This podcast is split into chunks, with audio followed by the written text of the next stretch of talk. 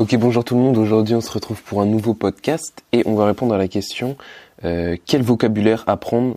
Euh, Voilà, quand on commence, vous êtes peut-être demandé, comme moi, quand j'ai commencé, quel vocabulaire, par quoi je dois commencer?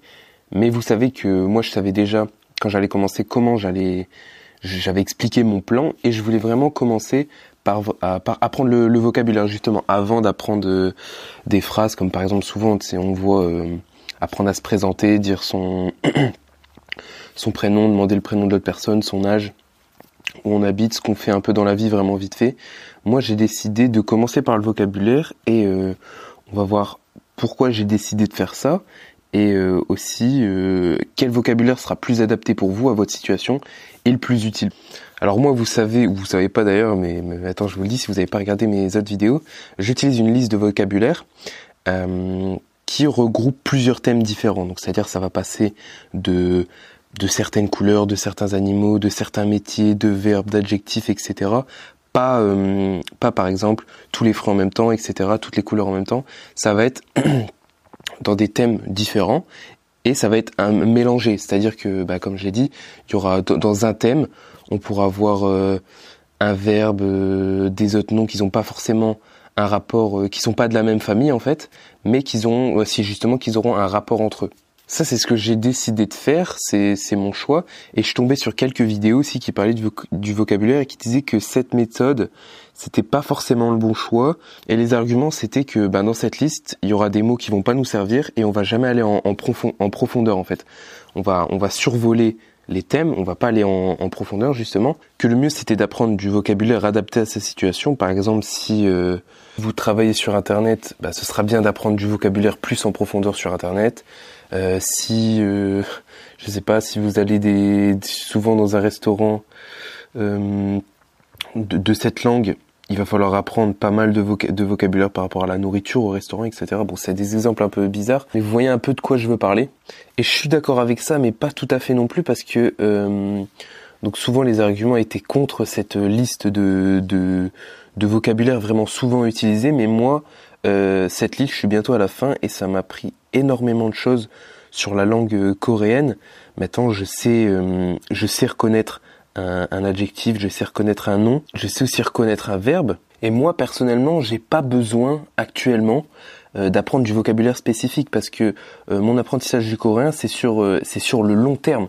Je préfère vraiment commencer par, même aller lentement, mais vraiment prendre mon temps, commencer par euh, par pas mal de choses, voir un peu tout ce qui se passe et pas vraiment aller dans un. En fait, j'ai pas de deadline, j'ai pas euh, de, dans la sur la prochaine année, j'ai pas j'ai pas un voyage de prévu en Corée, j'ai pas je passe pas un examen. Euh, vous voyez ce que je veux dire je, je vais pas travailler en Corée, donc j'ai vraiment pas pas de deadline et j'ai pas un vocabulaire spécial à m'imposer, donc je peux me permettre de commencer vraiment avec euh, avec quelque chose de large et surtout bah, que ça m'a apporté énormément de choses je vais vous donner une petite anecdote. Je me rappelle quand j'étais en, primaire, on avait un prof euh, qui venait, qui, parlait que anglais. Bon, c'était de l'anglais basique, si je me souviens bien. Je devais avoir bah, en primaire, j'étais en CM2, et il venait pour nous pour nous faire des cours d'anglais.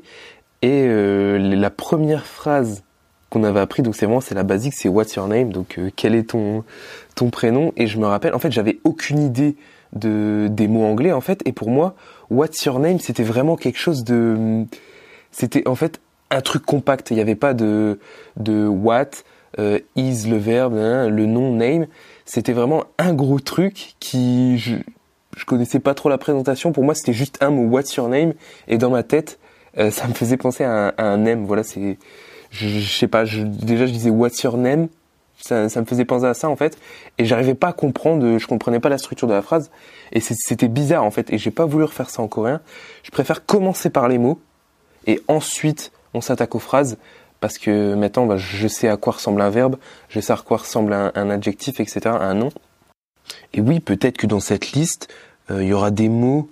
Euh, pour l'instant, je m'en sors très bien. J'arrive à, bien mémoriser les mots. Et euh, ah oui, et aussi ça, c'est un bon point. Ça permet à, la mémoire de travailler. Et ça, c'est cool parce qu'on dit ouais, du coup, tu les apprends dans le vide parce que tu vas pas les, tu vas pas les utiliser. Mais là, entraîner sa mémoire, c'est quand même c'est que du positif quoi. Je vois pas il y a quoi de il y a quoi de il y a quoi de pas bien dans ça. Et sur le long terme, si si j'oublie vraiment quelques quelques mots de vocabulaire parce que je les utilise pas, bah c'est tout, je vais les oublier. Mon cerveau, il va faire, il va faire les choses bien. Si tu n'utilises pas quelque chose, il va l'oublier, il va passer à côté. Et voilà. S'il y a certains, par exemple, le mot nucléaire en coréen, je sais pas si je vais l'utiliser souvent. On verra si, si j'oublie. Pour l'instant, euh, ça va. Mais après, si j'oublie, c'est pas quelque chose de, quelque chose de dramatique.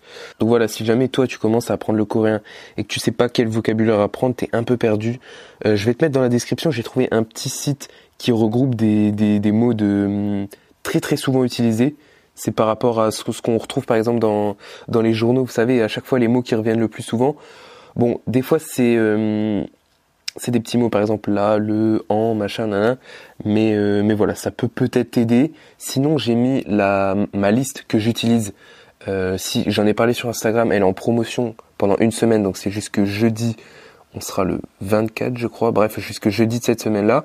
Donc elle a moins 30%, euh, 6,20€ si ça t'intéresse. Tu peux aller voir, elle est dans, t'as juste à cliquer sur le lien et ça t'emmène sur sur ma petite boutique. Et donc voilà, t'as un fichier euh, PDF avec la liste, les 85 thèmes, les 85 thèmes, pardon, plus euh, bah, toutes les prononciations euh, par des natifs coréens.